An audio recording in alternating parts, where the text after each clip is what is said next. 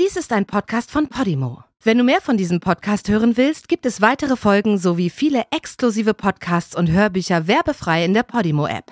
Alle Infos und den Link zum Angebot findest du in den Show Notes.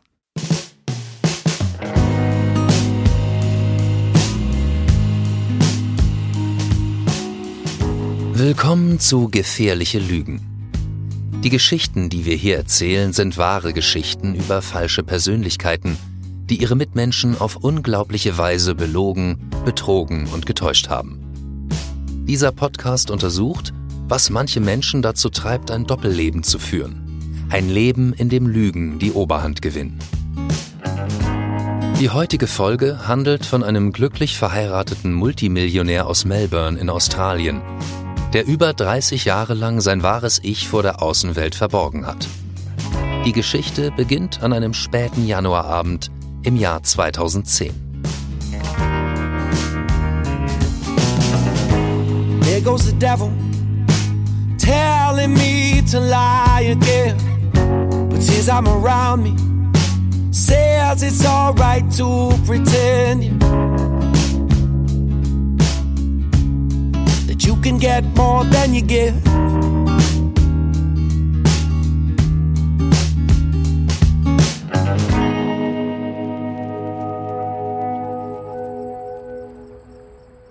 Es war ein gewöhnlicher Donnerstagabend im Vorort Hatfield, einem leicht heruntergekommenen Arbeiterviertel am Rande der australischen Stadt Melbourne.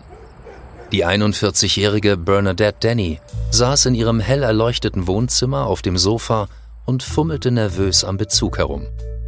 Es war 10 Uhr abends und Bernadette hörte Musik, während sie eine Zigarette nach der anderen rauchte. Oben war ihr 16 Jahre älterer Freund Mario Scrambry gerade dabei, sich umzuziehen und schick zu machen.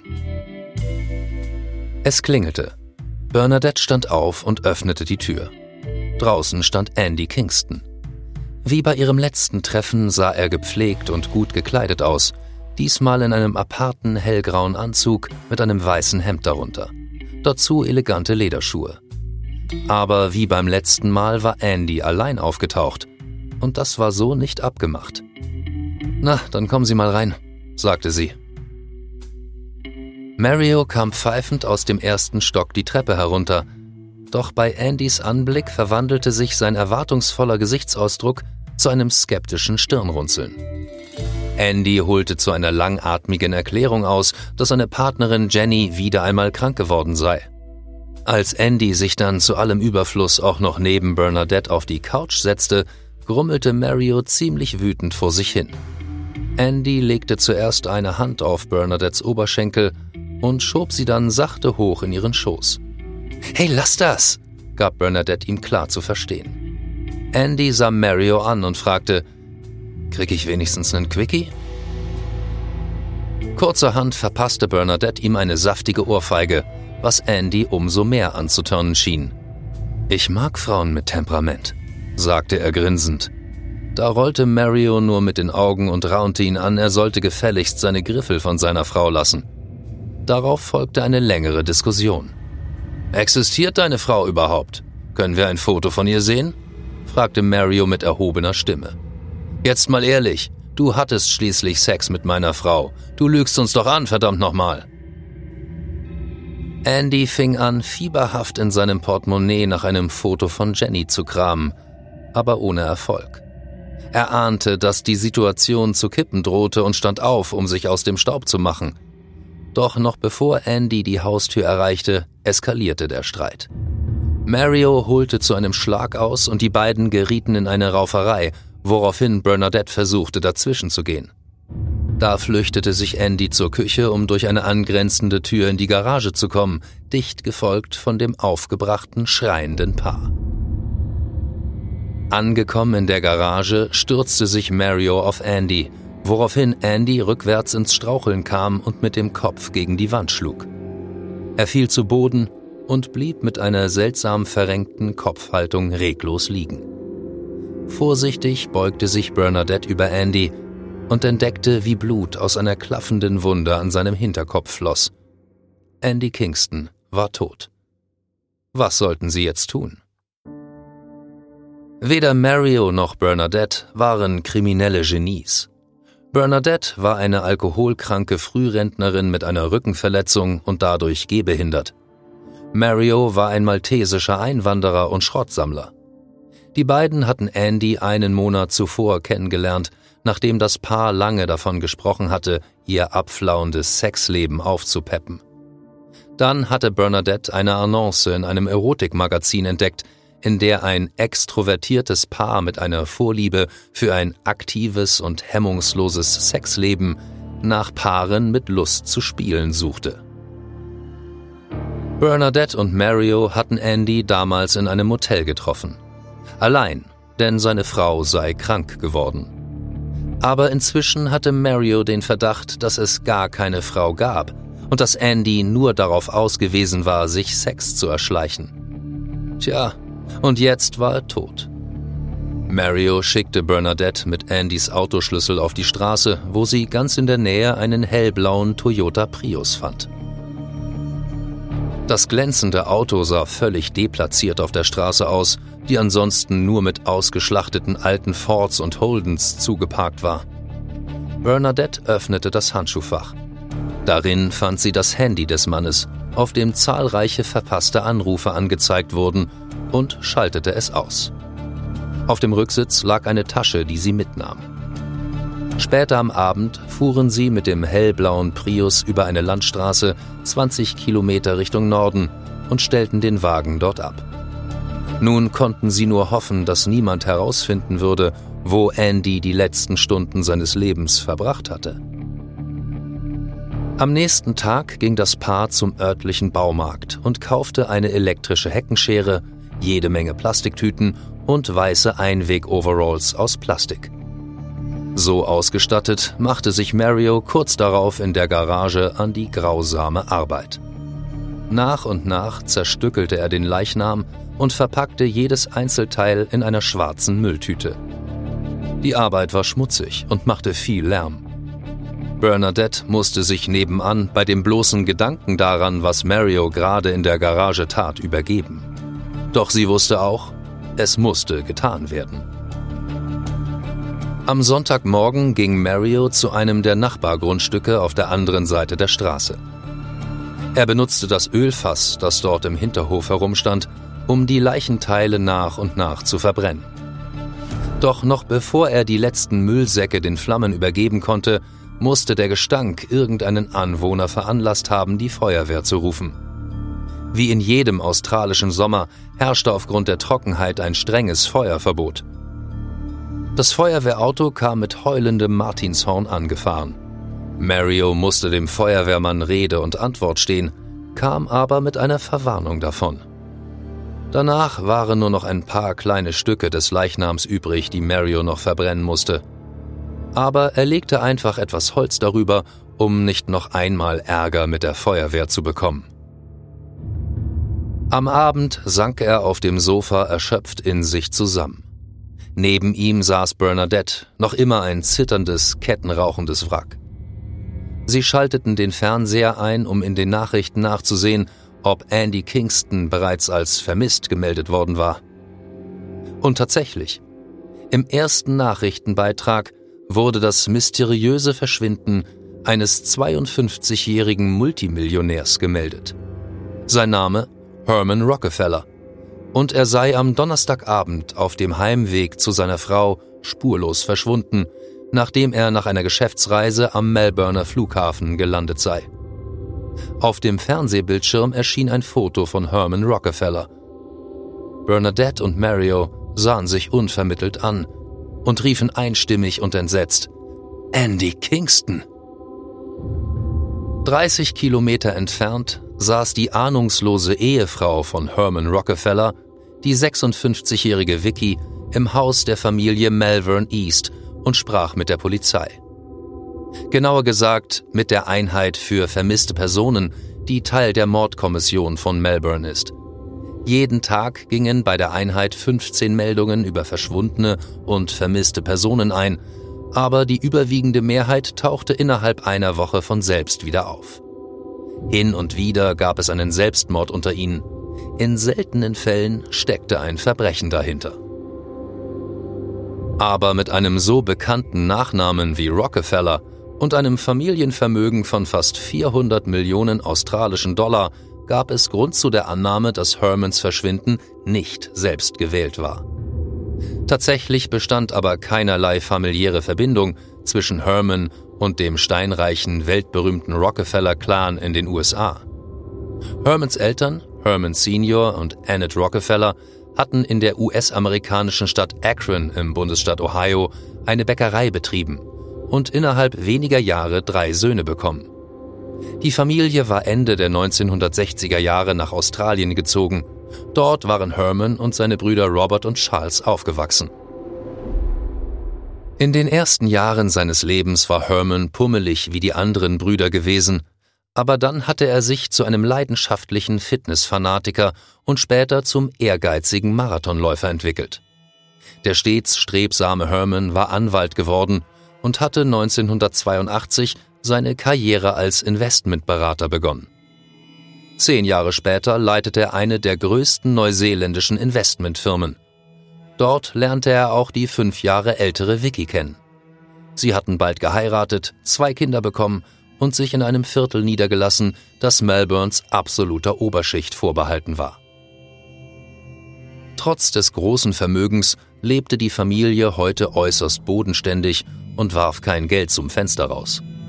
Die Familie ging jeden Sonntag in die Kirche und die Kinder, die inzwischen Teenager waren, waren auf dem besten Weg ins vielversprechende Berufsleben. Die älteste Tochter hatte gerade ihr Medizinstudium aufgenommen. Sie waren eine erfolgreiche und äußerst sympathische Familie ohne Leichen im Keller, wie Vicky betonte. Mit jedem Tag, der verging, waren sie und die Polizei nun zunehmend besorgter um Hermans Wohlergehen. So stand Vicky am darauffolgenden Montag in Tränen aufgelöst vor den Fernsehkameras und appellierte an die Öffentlichkeit. Jemand müsse doch ihren Mann am Donnerstagabend gesehen haben. Oder zumindest seinen hellblauen Prius. Das mysteriöse Verschwinden des wohlhabenden Immobilieninvestors wurde schlagartig zum größten Gesprächsthema in ganz Australien. Die Spekulationen um Herman Rockefellers Schicksal schlugen von Tag zu Tag höhere Wellen. An Hermans 52. Geburtstag am 25. Januar, also kurz nach seinem Verschwinden, gab Vicky ein Radiointerview, in dem sie der Moderator zur langjährigen Ehe des Paares befragte. Zwischen ihr und ihrem Mann sei alles in Ordnung, versicherte Vicky der Öffentlichkeit. Sie und Herman arbeiteten eng zusammen und ihre Schreibtische stünden sogar gegenüber voneinander. Sie höre sämtliche Telefongespräche mit, die Herman führe. Aber könnte ihr Mann nicht vielleicht ein geheimes Doppelleben führen? hakte der Radiomoderator nach. Nein, antwortete Vicky mit tiefer Überzeugung in ihrer Stimme. Doch Vicky lag falsch. Ein paar Stunden später klingelte das Telefon im Haus der Rockefellers. Wieder erwarten waren keine Kidnapper am anderen Ende der Leitung, um Lösegeld zu fordern. Es war eine Frau namens Liza Horsfell. Sie erzählte, dass sie seit 27 Jahren eine Affäre mit Herman führte. 1983 hatte die 25-jährige Studentin Liza den gleichaltrigen Herman auf einer Party in Melbourne kennengelernt. Die beiden hatten sich ineinander verliebt, aber bald wieder getrennt, weil Liza Familie wollte und Herman von seiner Karriere vereinnahmt war. Sie waren später beide andere Beziehungen eingegangen und hatten geheiratet. Aber im Laufe der Jahre begannen sie, sich regelmäßig zu treffen, um Sex zu haben, entweder in Sydney oder in Hobart, wo Hermans Familienunternehmen seinen Hauptsitz hatte. Lysa erzählte außerdem, dass Herman ein zusätzliches Handy hatte, über das er mit Lysa kommunizierte. Wie sich später herausstellen sollte, hatte Herman sogar vier oder fünf verschiedene Handynummern. Schockiert beendete Vicky das Gespräch und gab die Informationen umgehend an das Ermittlungsteam weiter. Ein Gefühl der Demütigung kam in ihr hoch. Das Bild des perfekten Vaters und treuen Lebensgefährten verwandelte sich langsam in das eines verlogenen und untreuen Ehemanns. Aber auch die Enthüllung der jahrelangen Affäre löste nicht das Rätsel um Hermans Verschwinden. Sie öffnete nur die Tür zu noch größeren Geheimnissen. Als die Polizei Hermans Büro erneut durchsuchte, brachen sie den verschlossenen Aktenschrank auf. Hier fanden sie vier Mobiltelefone und einige braune Umschläge. In einem lagen einige Schwarz-Weiß-Fotos, auf denen Herman zu sehen war, wie er Sex mit vielen verschiedenen Frauen hatte, manchmal mit mehreren gleichzeitig und in verschiedenen Stellungen. Keine der Frauen war Hermans Frau oder seine Geliebte. In einem anderen Umschlag befanden sich Anzeigen aus verschiedenen Erotikmagazinen. Eine von ihnen hatte Herman zehn Jahre zuvor geschaltet, als er 42 Jahre alt war. Die Anzeige zeigte ein verschwommenes Foto eines Liebespaares. In dem Text hieß es, ein Paar in den 30ern suche nach anderen Paaren für erotische Spiele und Abenteuer und verspreche jedem, der Fotos anhänge, eine Antwort. Es war weder Name noch Telefonnummer angegeben, nur ein Postfach. Herman hatte es unter einem Pseudonym gemietet. Herman Rockwell. Im Laufe der Jahre verwendete Herman verschiedene Nachnamen und mit der Zeit auch einen anderen Vornamen, womöglich weil Herman im englischsprachigen Raum kein gebräuchlicher Vorname ist und er befürchtete entlarvt zu werden. Doch während er in den ersten Anzeigen nur eine Postfachnummer angegeben hatte, wurde er mit der Zeit mutiger und setzte eine Handynummer unter die Annoncen. Dementsprechend brauchte er mehrere Handys, je nachdem, mit wem er korrespondierte. Im Jahr 2004 änderte Herman seine Strategie.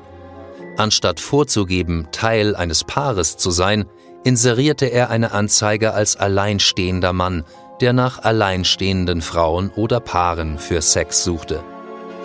Er sei tagsüber von Montag bis Freitag erreichbar und extrem attraktiv.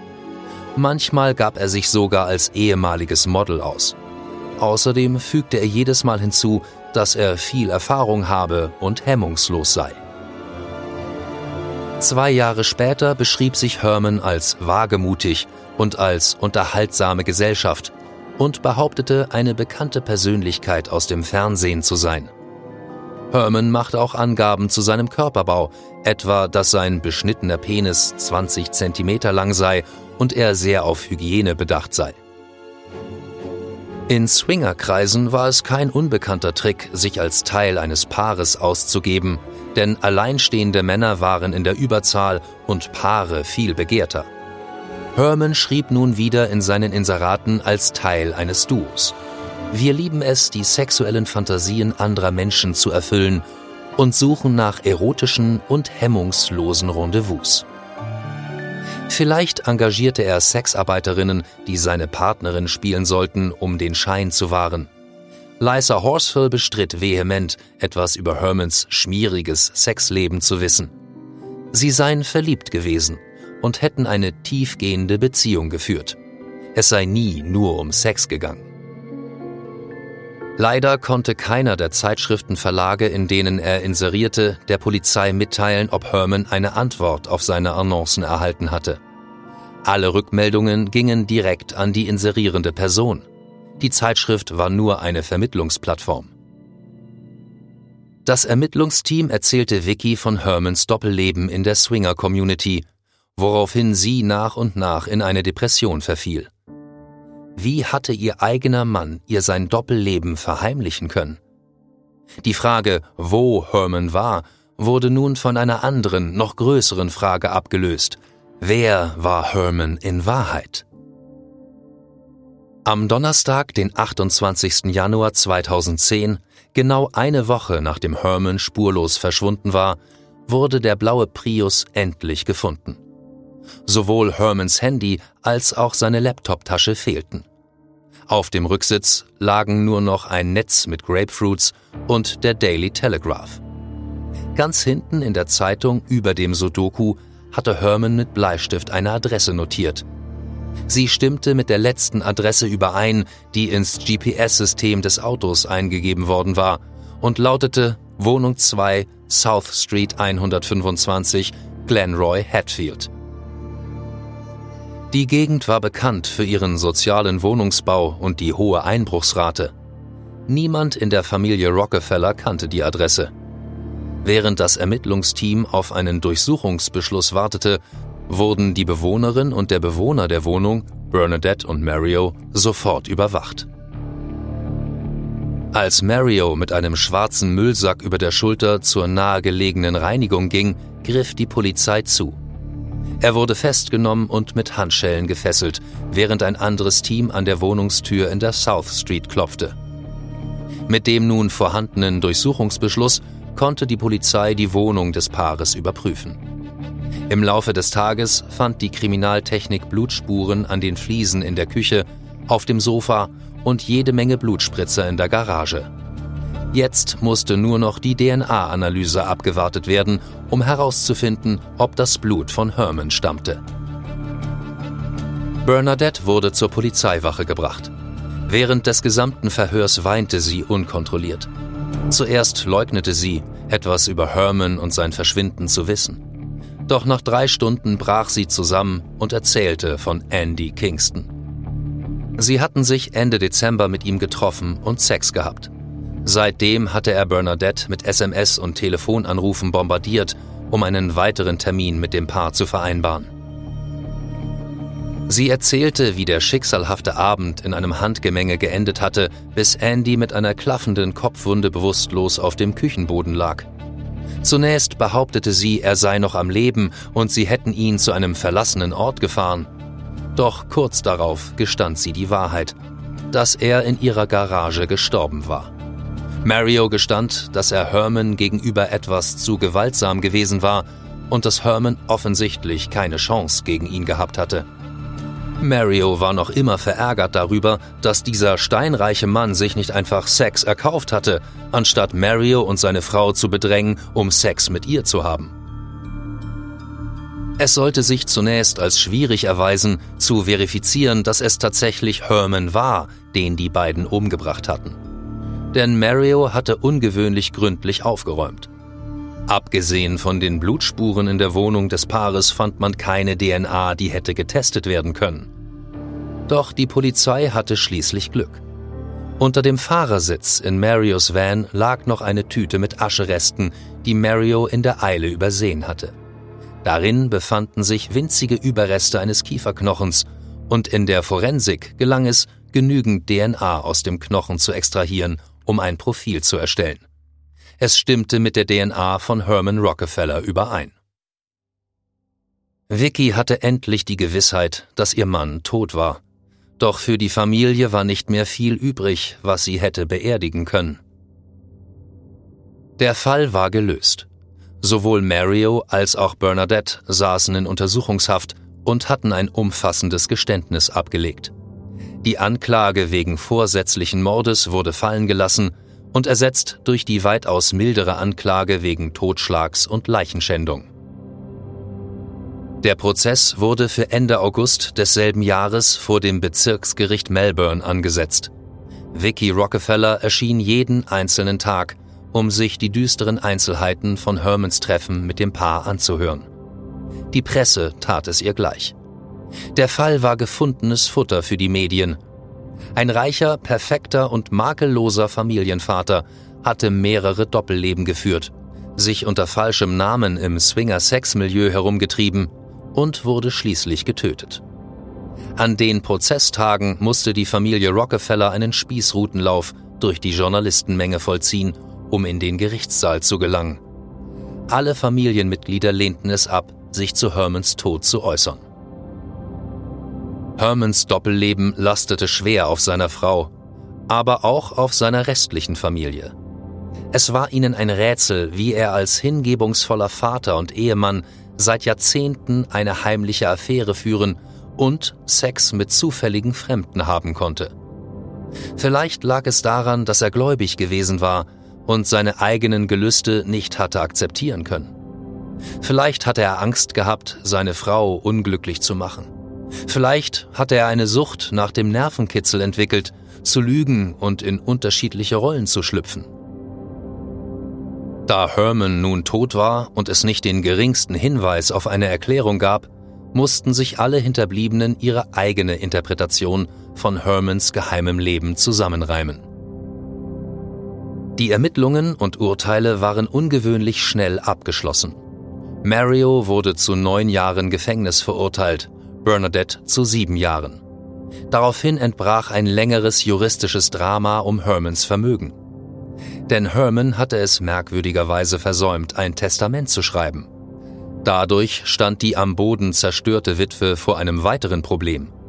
Demütigend genug, dass ihr Privatleben öffentlich ausgebreitet und ihr Mann als untreu und sexsüchtig entlarvt worden war, nun musste sie sich auch noch einem komplizierten Nachlassverfahren stellen. Hermans Privatvermögen war wesentlich geringer als der Wert des Familienunternehmens von mehreren hundert Millionen Euro, aber immer noch beachtlich. Die Erbmasse aus Hermans Nachlass betrug rund 10 Millionen Euro. Vicky musste sich vom Nachlassgericht bestätigen lassen, dass Hermans Vermögen ihr und den Kindern zufallen sollte. Doch das australische Gesetz erteilt nicht nur Eheleuten, sondern auch Lebensgefährten das Erbrecht. Und Liza Horsfell konnte beweisen, dass sie Hermans Lebensgefährtin gewesen war. Liza erzählte einer der größten australischen Zeitungen, dass Herman die Liebe ihres Lebens gewesen sei und dass er lange darüber gesprochen habe, sich scheiden zu lassen, damit die beiden heiraten könnten. Ihr gemeinsamer Bund sei unerschütterlich gewesen, betonte Liza. Und als langjährige Partnerin beanspruchte sie daher einen Teil von Hermans persönlichem Vermögen. Nach mehreren Gerichtsverhandlungen ließen sich beide Parteien auf einen Vergleich ein, angeblich weil Vicky Rockefeller eine einvernehmliche Lösung finden wollte. Als Gegenleistung für eine absolute Geheimhaltungsvereinbarung über die Höhe des Betrags und das Verbot, sich gegenüber der Presse zu äußern, erklärte sich Vicky bereit, Liza Horsfell einen Teil von Hermans Vermögen zu überlassen. Wo Hermans Überreste heute sind, ist nicht bekannt. Es fand eine private Zeremonie in der anglikanischen Kirche statt, doch für Herman Rockefeller wurde nie ein Grabstein errichtet.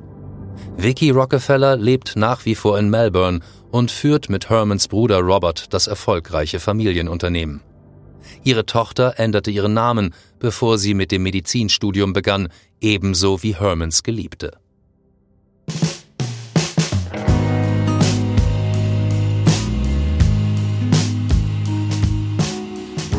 Du hörtest die erste Folge von Gefährliche Lügen, ein True Crime Podcast von Podimo, produziert von Miau Production. Ausgewählt, recherchiert und geschrieben wurden die Geschichten von Janne Orgott, gesprochen von Benjamin Plath. Beim nächsten Mal erzählen wir die Geschichte vom kleinen Wolfsmädchen. Du erfährst, wie eine jüdische Schülerin den Zweiten Weltkrieg in den deutschen Wäldern verbrachte, zusammen mit einem Rudel wilder Wölfe. Oder vielleicht doch nicht? There goes the devil telling me to lie again. But since I'm around me, says it's alright to pretend that you can get more than you give.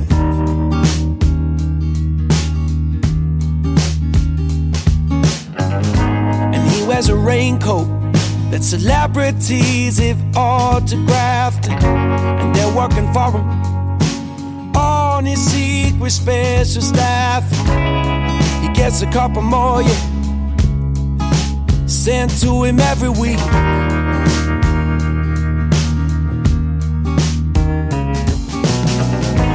Dear God, I hate to say I'm sorry, but I just want you to love me. Even